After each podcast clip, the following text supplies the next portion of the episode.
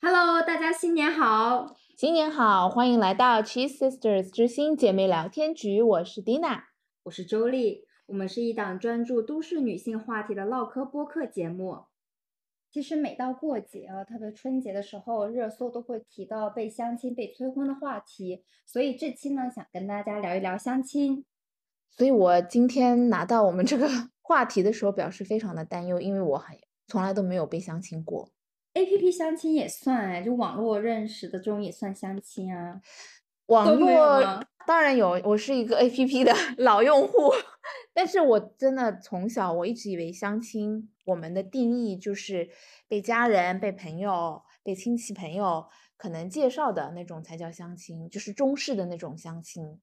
其实我觉得嗯。媒人只是个一个媒介，但是这个嗯。媒介现在样式有很多，嗯，就你可以在 dating app 上面啊，或者说你参加一些活动，嗯，嗯也叫相亲吗？我觉得都可以算相亲，就是只要你有带着那个目的去认识人，我觉得就有相亲的成分吧。那我觉得，其实你这么一解释，把相亲这个词的定义，就是诠释的比较让人觉得比较容易接受。因为我其实一直以来对相亲比较排斥，因为我觉得它特别的老式，不太适合我这个现代都市女性的形象。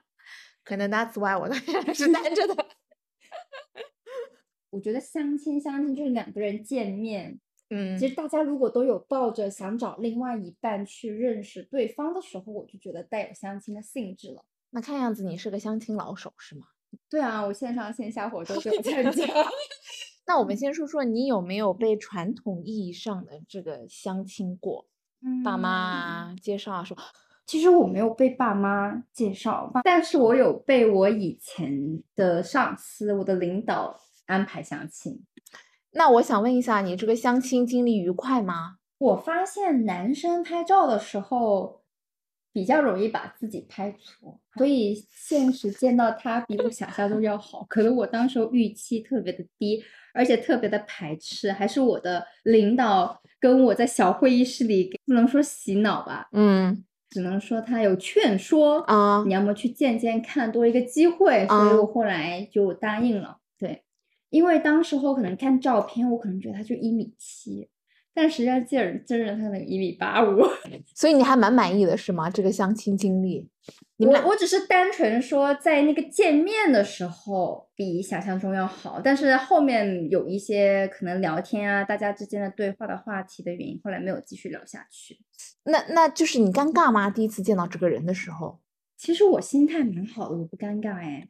虽然我不是很外向，但是如果我见到这个人的话，我能表现出自己的兴趣跟他聊天呢，我很还是很容易的。那你 enjoy 那段聊天经历吗？我觉得相亲和认识别人也是一种对世界抱有好奇心和发现的那种心态去对待这个事情。我觉得啊，就是传统意义上的相亲，现在听起来很像开盲盒，就真的是很盲盒的盲盒。因为你想，你在 dating apps 上面也算是相亲，对吧？对你的定义来嗯说，嗯但至少你们俩前期在这个 app 上已经有来来回回的交流呀。虽然有可能他是一个照骗骗子，但嗯是至少在精神层面上，你可能是提前已经鉴别过了。那看来你真的很少相亲吗？别人给你介绍的时候，一般现在都会给你先推微信，让你先聊聊天，相互发一下照片，因为或者看一下对方的朋友圈。因为你知道我为什么突然之间会这么说吗？因为突然想起想起来，我有相亲过，我是被我同事的这个朋友介绍的，临时跑到一家面馆去相亲的，就真的是一百样资料都没有。然后呢，到了现场就是非常的尴尬。这个女孩子呢，她是属于很喜欢攒局的红娘，你知道吗？啊、所以是她传了个局，刚好这位男生在，然后他把你喊过去，是这样吗？但是呢，这个奇葩的点就是这个男这个相亲的这个红娘，她就像给这个男孩子选后宫一样，她同时哦叫了三个女孩子一起去，坐在哦同一个面馆，这条件很好吗？这个没有很挫好吗？我觉得他号称哦自己是什么周杰伦，的复制品。那所以你这样会被周杰伦的粉丝攻击吗？没有，我的意思是，那我是一个很喜欢周杰伦长相的一个人，但是我觉得他真的跟周杰伦没有办法比，这是我的没有半毛关系，没有半毛关系。然后再加上这位红娘，她的相亲模式是，她一下子让三个女孩在那个同一个空间，让这位公子来进行挑选。我觉得这个是，我觉得是对女性的一种不尊重。你现在拉黑他了吗？我从来没有加过他微信啊。不是，我说那个女孩，那个女那没有，因为是本行业的同僚，所以 我觉得当时一个比较有意思的经验。嗯，但我就是 That's why 我对这个相亲这个东西，传统意义上我比较排斥。那我把先把一个话题往前调，是谁介绍的相亲更靠谱？我觉得像同事其实蛮难的。因为同事到底对双方了解多少？嗯，而且他的形式，双方是否能接受，会不会排斥？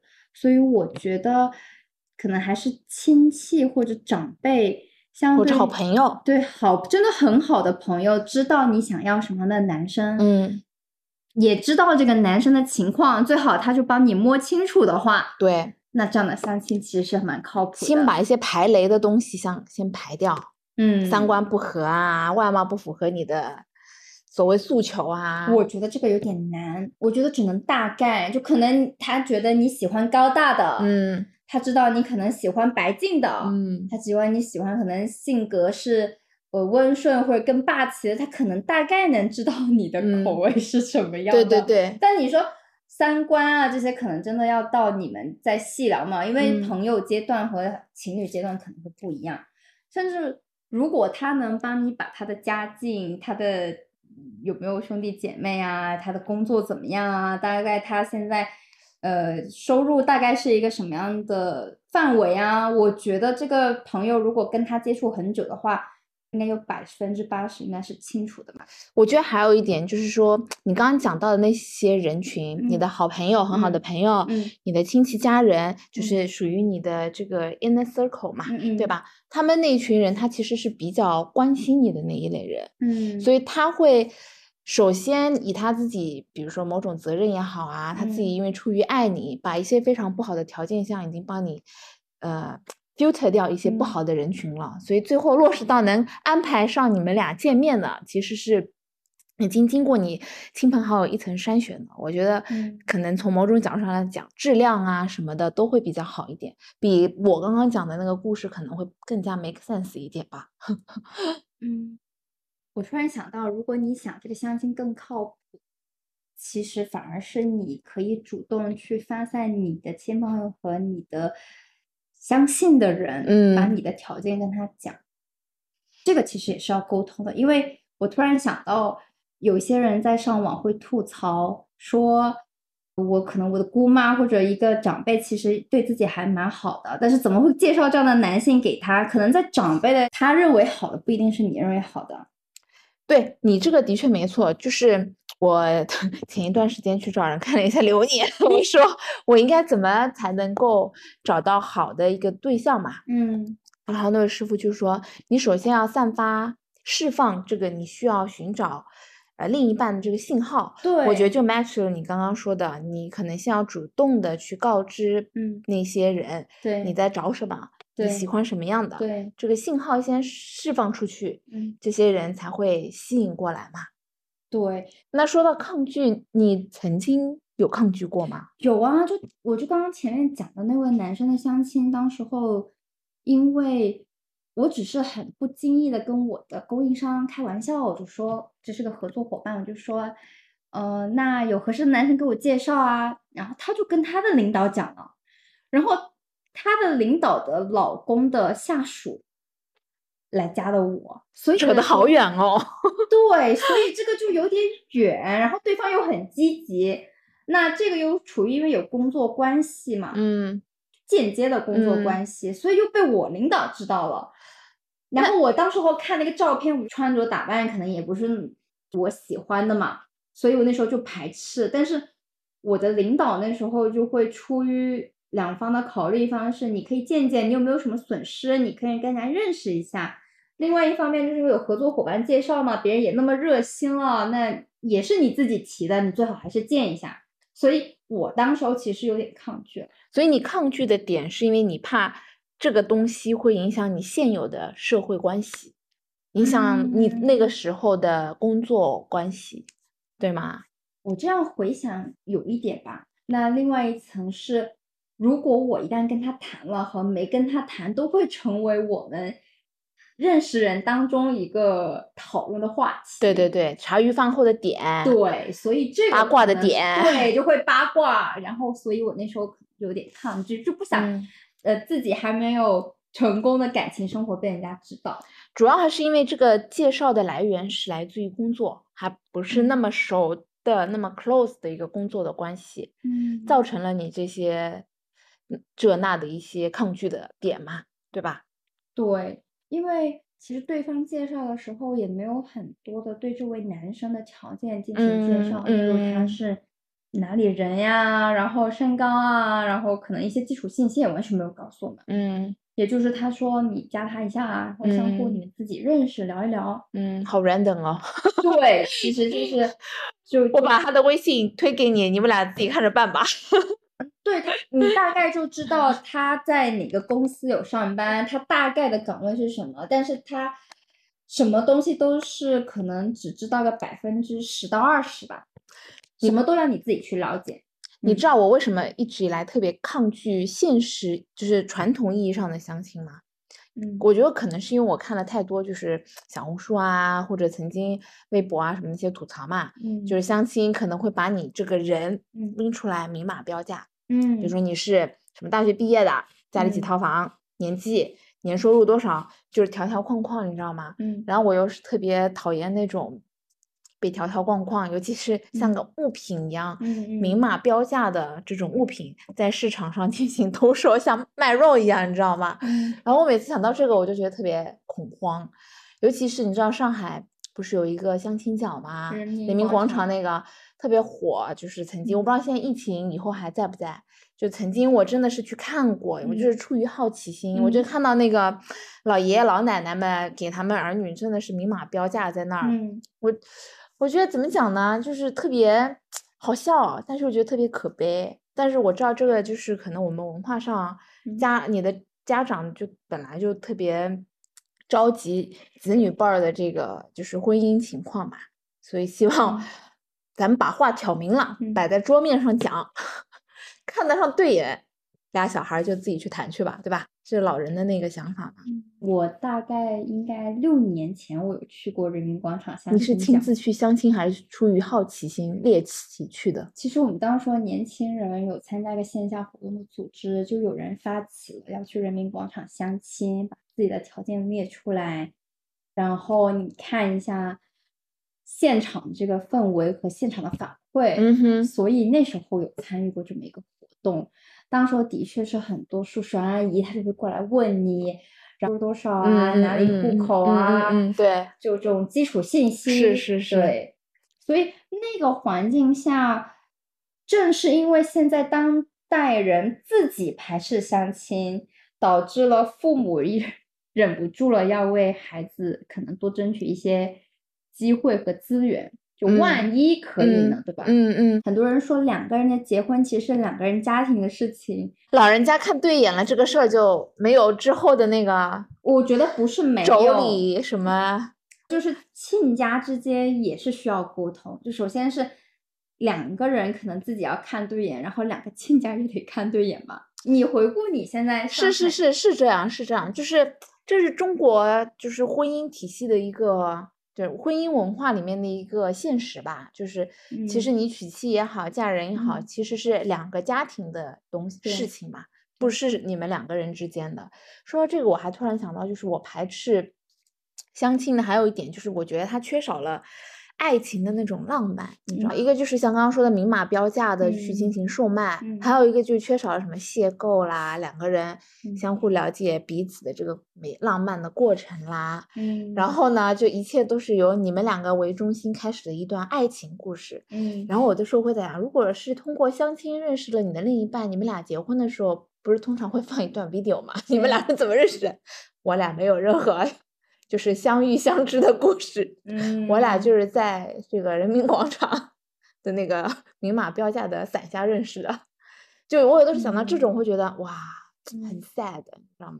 你觉得你就很为了现实而妥协的一段婚姻关系。不过我觉得这个事情，每个人想要的恋爱和婚姻可能是不一样。有些人就喜欢平平淡淡，对对对，有日久生情型的；有些人就是觉得第一眼不够信任，需要长时间的接触。所以每个人，我觉得我跟你火象星座嘛，可能更我风象你是风象吗？哦，对，你火我风风一样，差不多。不多。对，但是我们是对宫。对，就是想要追求一点爱情里轰轰烈烈、很有冲击感的那种。对呀、所以就是我们今天也要，就是还有个话题，就一直想说，就是相亲前要了解自己要什么嘛。就像我刚刚所说的，我们俩就属于那种感情里面需要一点轰轰烈烈的，嗯。有一点故事性的，嗯。有一点我之后老了可以拿来回忆的，嗯。可以在我婚礼上拿出来炫耀的 一点的 故事，嗯，而不是平平淡淡的那种。可能我年龄大了一些之后，会觉得某一些狗血和轰烈会让人生很累，分散了我对事这个业的追求。我同意，我同意。嗯，就是不需要狗血，但是嗯我觉得需要一些回忆。其实前面有讲为什么特别在一线城市容易被两个家庭所影响，我觉得非常大的一个原因是经济的原因，经济条件的原因，因为我们很多孩子在上海都是需要爸妈来扶持的，嗯。做到经济独立。嗯哼，那你一旦要获得爸妈的强大的支持，嗯那嗯。你的婚姻势必就会受到一些影响嘛，是需要两个家庭接受，除非两个孩子自己就很强的经济独立性，嗯。那这样的情况下可能更能自主恋爱嘛。嗯。那你也有提到说，如果在 App 上认识，我觉得是我自己主动对猎取获得，是有获得的这个感觉，是，所以这个就是不是被安排。对那这个其实也跟小朋友，你给他，他可能就不要，一定是我自己去拿，所以这是有本质的区别的。所以我觉得可能是心态上的一个调，就一个心态上的不一样吧。就像你刚刚说的，在那个 apps 上你认识的人，你会有一个略补的一个行为产生。嗯我觉得这也是怎么讲，情感世界里面需要的一种一个赶一个追的那种嗯那种那种动态存在嘛，嗯而不是就是曾经的那个呃父母之言媒妁之嗯命，到现在当代的 被父母安排着去相亲的这样的一种比较嗯被动的过程。嗯，它就是充满了一些，如果是一个小说家的话，我也不知道他会怎么说，就觉得少了一些故事的料吧。我觉得就趋于嗯平淡很多，整个故事。那如果今天也是传统父母给你相亲，但是对方的条件就真的很好，就真的是没有办法调节。但我觉得是这个样子的啊，就是人与人之间的 chemistry，它其实不光光是看就是你的硬件条件的，你你你同意吗？这一点？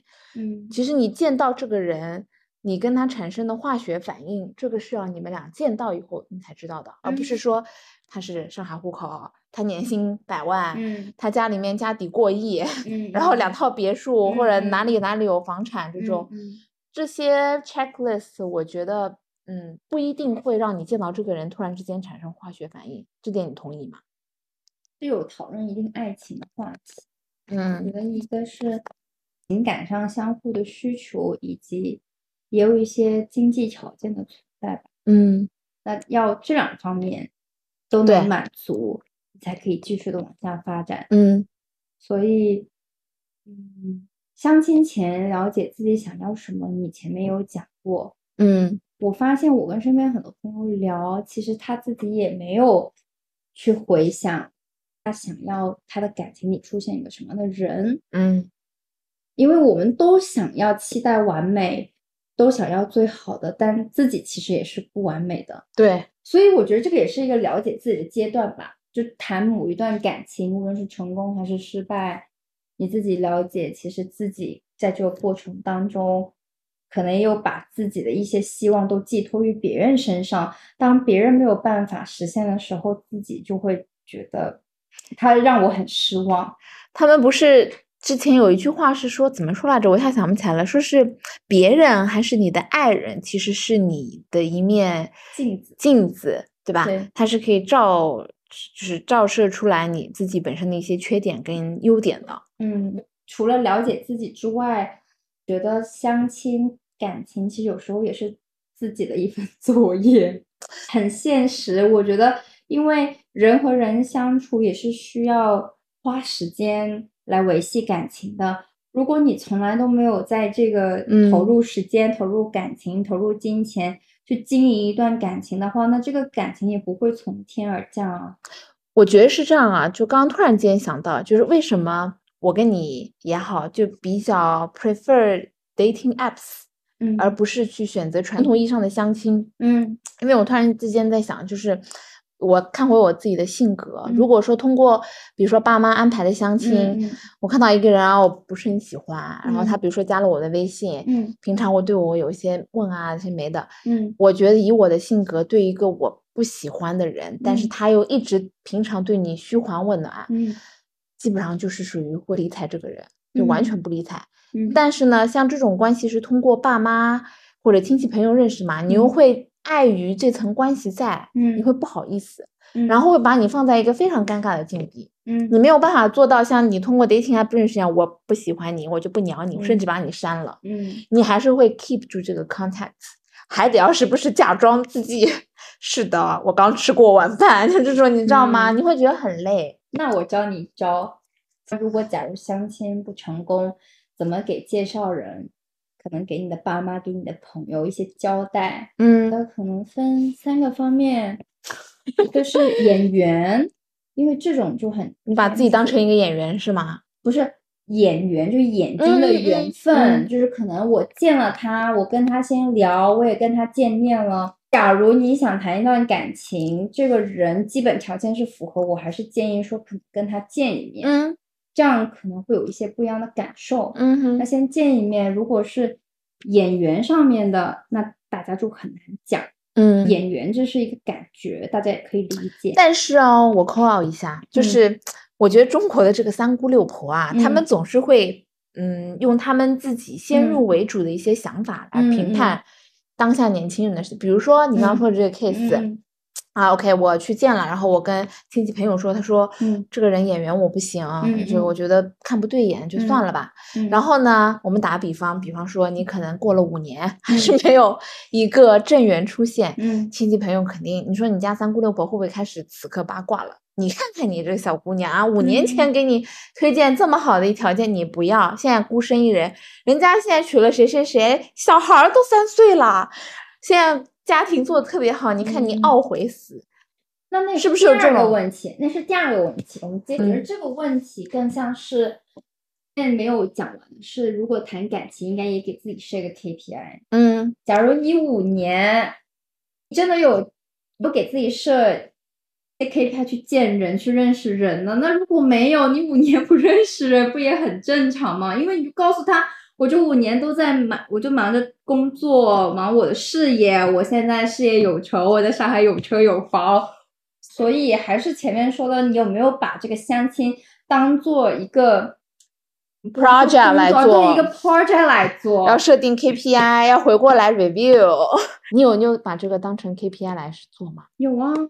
所以你以前找到男朋友，我还是单着吗？就是我我我从来都没有复盘过，我就是很随性，凭着感情感觉在走，然后一次次 的失败。我可能复盘会少一些，我觉得八百分之八十是你有没有再去给自己去认识人，嗯。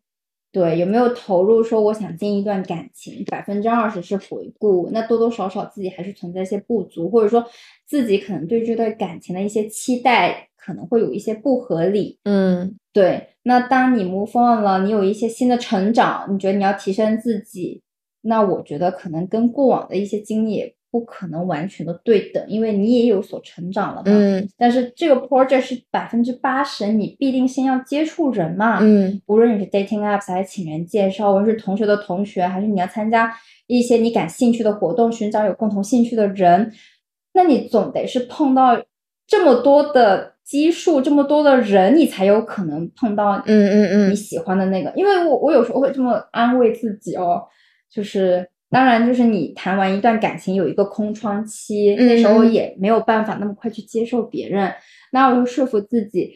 如果你进了地铁，或者你在一个很开阔的地方，你会发现一眼看过去也没有你感兴趣的人啊，就至少长相上、气质上。那要知道，你可能在上海地铁每天这样来来回回，你也没有见到喜欢或感兴趣的人，你就会知道这个人其实机遇找到遇到喜欢有眼缘的人就很难啊。嗯哼，所以你一定要见足够多的人，最后你才会说，哦，我可能已经努力了，我真的没有喜欢。嗯，对，那但是实际是你见的过程当中，你也更清楚自己要什么。那我想问一下，就是见很多很多很多的人，嗯 这个呃，你会不会觉得很耗自己？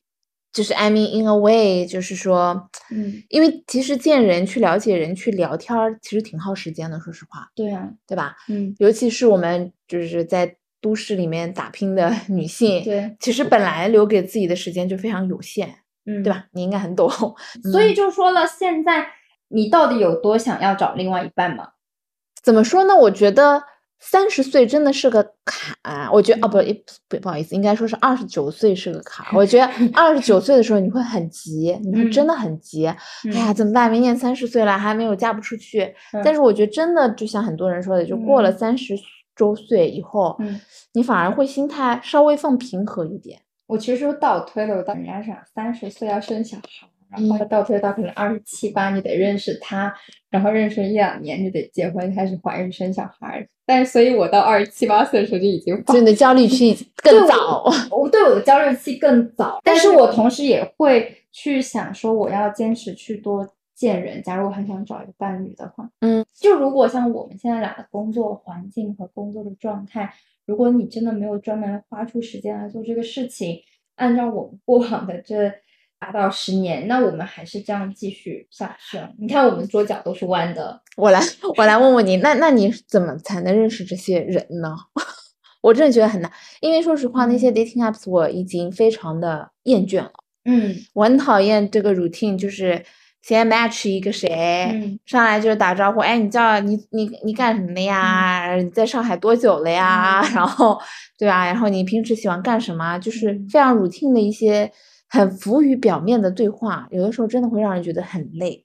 就是你先想清楚你要什么嘛。就像我给你推荐说，有人分享的经验，他说他真的想找有钱人，那他就只去找有钱人出现的地方，对不对？就是你肯定得换一个环境，目标性的，对，有个目标性，就例如你现在就是喜欢身材很好的，那么可能就健身房或者哪些地方要多转一转。我或者说选择是不是做一些户外的运动，攀岩啊之类的。我觉得得有一些挖掘一些新的兴趣、新的项目和新的活动，可能这是需要。那我觉得二零二三年我应该去加入更多的什么社团之类的，户外社团啊，跑步、自行车社团啊，什么认识一些人。那我当时候也其实也是有稍微列一下自己想要的这个人他的条件是哪些。嗯就例如可能高富帅这三个点，那你只能占一个点，就是把自己的这些想要的点，可能先列列十个，然后你再把优先顺序盘一盘。可能我觉得这个人能满足你百分之八十，我觉得就差不多了，而且有先后顺序，可能前所以人生是不完美的。那就是说到这个过年回家要被催，各种催嘛，你有嗯被催过吗？我其实好几年没有回家了，没有过年的时候回我自己家，其实没有。然后如果别人问我的话，我就会说有啊，在谈男朋友啊。然后那人家问那时候你真的的有吗？还是你是随便说的？可能就随便说吧，就无所谓。就如果你脸皮还真挺厚的。就是如果真的，如果你真的只是为了不想被催，不想被他们骚扰，你就说好呀，下年结婚的时候请你啊，不就好了吗？准备个大的红包哦。那他们万一接着问这人干嘛的呀？哎，照片给我看看，哎，什么什么什么什么的各种，你知道三姑六婆这种 follow up 的问题很多的，你就把就发散性思维，就把你那个幻想的对象，拼拼凑凑说，拼拼凑凑，然后告诉他，然后他叫你要照片，就会说啊，明年大儿给你见啊，就好，就搪塞一下。那如果是你来自爸妈的催催婚，你你你是不是你应该没有经历过吧？来自爸妈的催婚有啊，不过按你说的，其实如果特别是过了三十岁这个坎的时候，爸妈也会催。爸妈会催啊，我觉得爸妈也急，因为我觉得爸妈急的点是他们比较担心，就是他们哪一天可能离开了这个世界以后，你这个孤孤孤寡老人 一个人在这个世界上怎么办，对吧？就是也没有伴侣，也没有小孩儿，谁来照顾你？然后呢，就是你可能某一天心脏病发作了，在家里面一个人倒下，就这种。我觉得家长更多的是来自对你的关爱，不一定到说是你有没有嫁人啊什么，他们可能更多是担心你没有人来照顾吧。我觉得，感觉也不是一个那么洒脱的人，我没有办法在我这个阶段去思考离婚的这个状态。所以，如果对于世俗或我自己对世俗的理解，会尽量希望不要离婚嘛。对，那当然这样的话也会有一些高一点的期待。基于一些经济能力，两个人的感情，那我跟爸妈讲的就是说，就是在这些年自己好好的努力发展自己的事业，也有在找，但是实在没有认识的，我可能就 搬一些我说，呃，可能见了谁谁谁，但是哪些哪些条件好像不太可以，也没有办法进行下去。嗯，那与其要接受一个自己实在不满意的人，最后要被迫离婚，那不是更惨吗？是。所以还不如我这个时候可能多花一些时间，但是我同时我在做一些努力，就是我通过什么什么途径认识，我会怎么去认识我的对象，可能让他也觉得我有在这个事情上努力吧。但我有朋友是，嗯，爸妈是担心这个，但是他真的就是坐在家里，他爸妈给他介绍，他对自己现在对象也不满意，他也会跟我抱怨，但是我会说，那你有去认识别人是见别人吗？他也还是没有，他所有的对象也都是他爸妈介绍的。那他就是属于，嗯，怎么讲呢？就不值得同情吧？就他又要抱怨，他又没有去主动的出击，嗯，对吧？这个就你可能怎么讲？就是有很多一大部分原因是来自于你本身自己本身。那就是刚刚说的嘛，你有没有把它当 project 来做？有没有一些计划以及一些？我觉得大部分人是没有，包括我自己就没有。对。那如果聊完这一次的话题，你觉得会？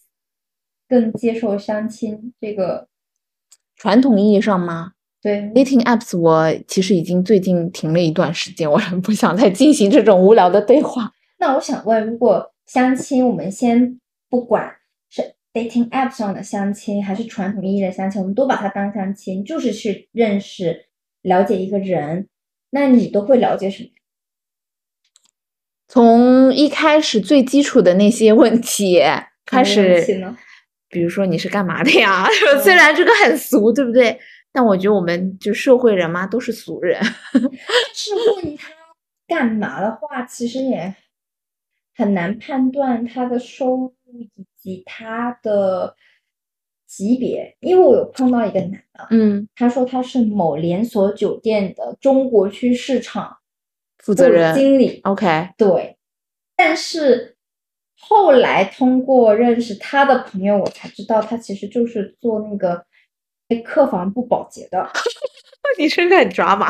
然后呢，因为他又是个广东人，他就给自己标注他是香港哪里哪里的一个地区。这是骗子。我这么说吧，就是呃聊。对方的职业，这的确是聊不到对方的工资啊，或者说这个资金啊，不是资金，就是财力这个东西。对啊，对。我觉得工资也好，财力也好，这个其实你从一个人的这个仪表可以看得出来，尤其是那有点难，广东男生还蛮难看出，蛮邋遢的是吗？就是特别像新加坡，很多人都穿拖鞋，我就遇到很多投行的男生都有穿拖鞋。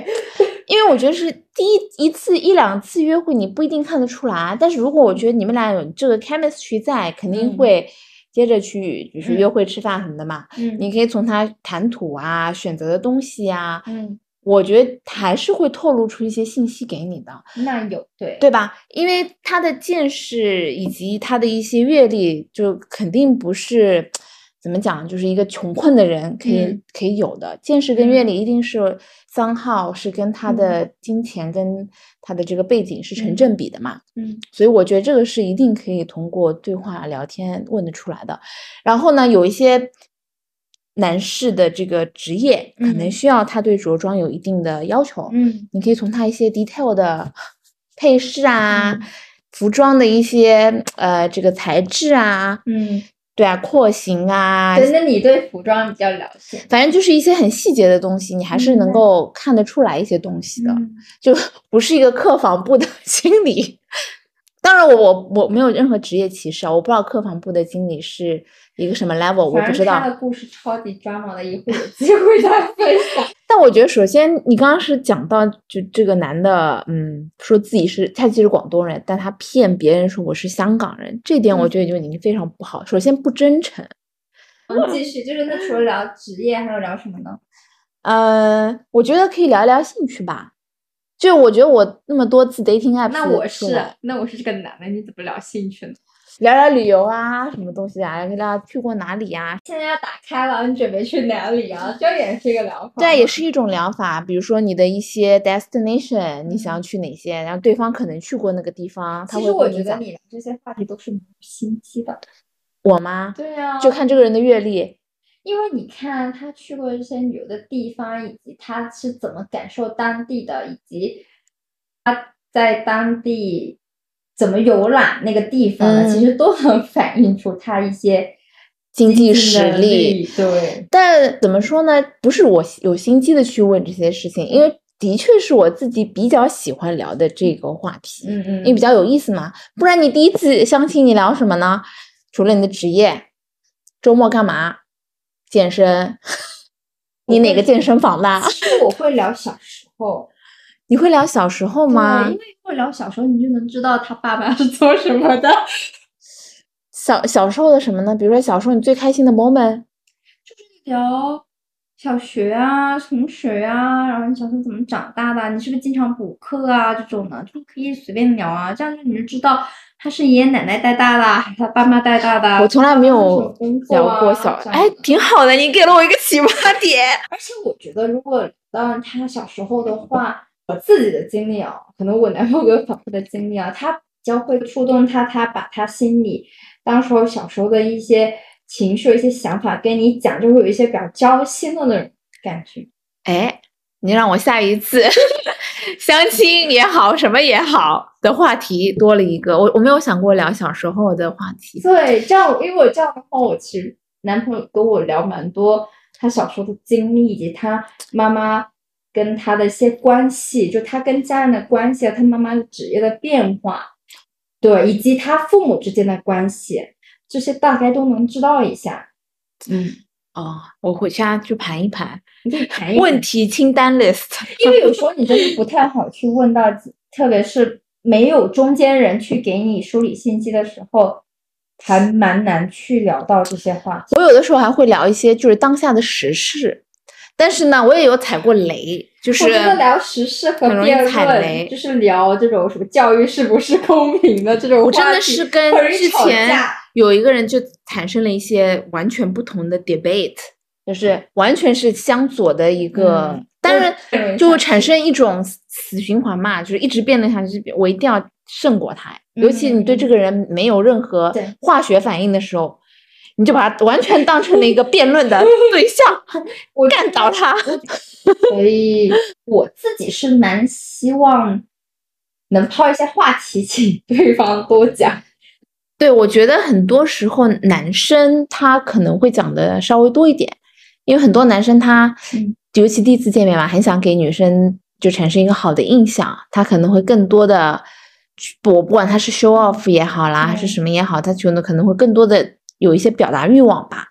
可是如果他是很爱炫的，我也很讨厌。但是我觉得你是感受得出来他是炫，还是真的在跟你分享他自己的一些人生的故事也好，阅历也好嘛，对不对？嗯？不过我觉得，如果在 dating app 上遇到的男生，他可能更 outgoing 一些，更对 talkative 一些。但是如果是有人去介绍的话，可能这男生要内向一点。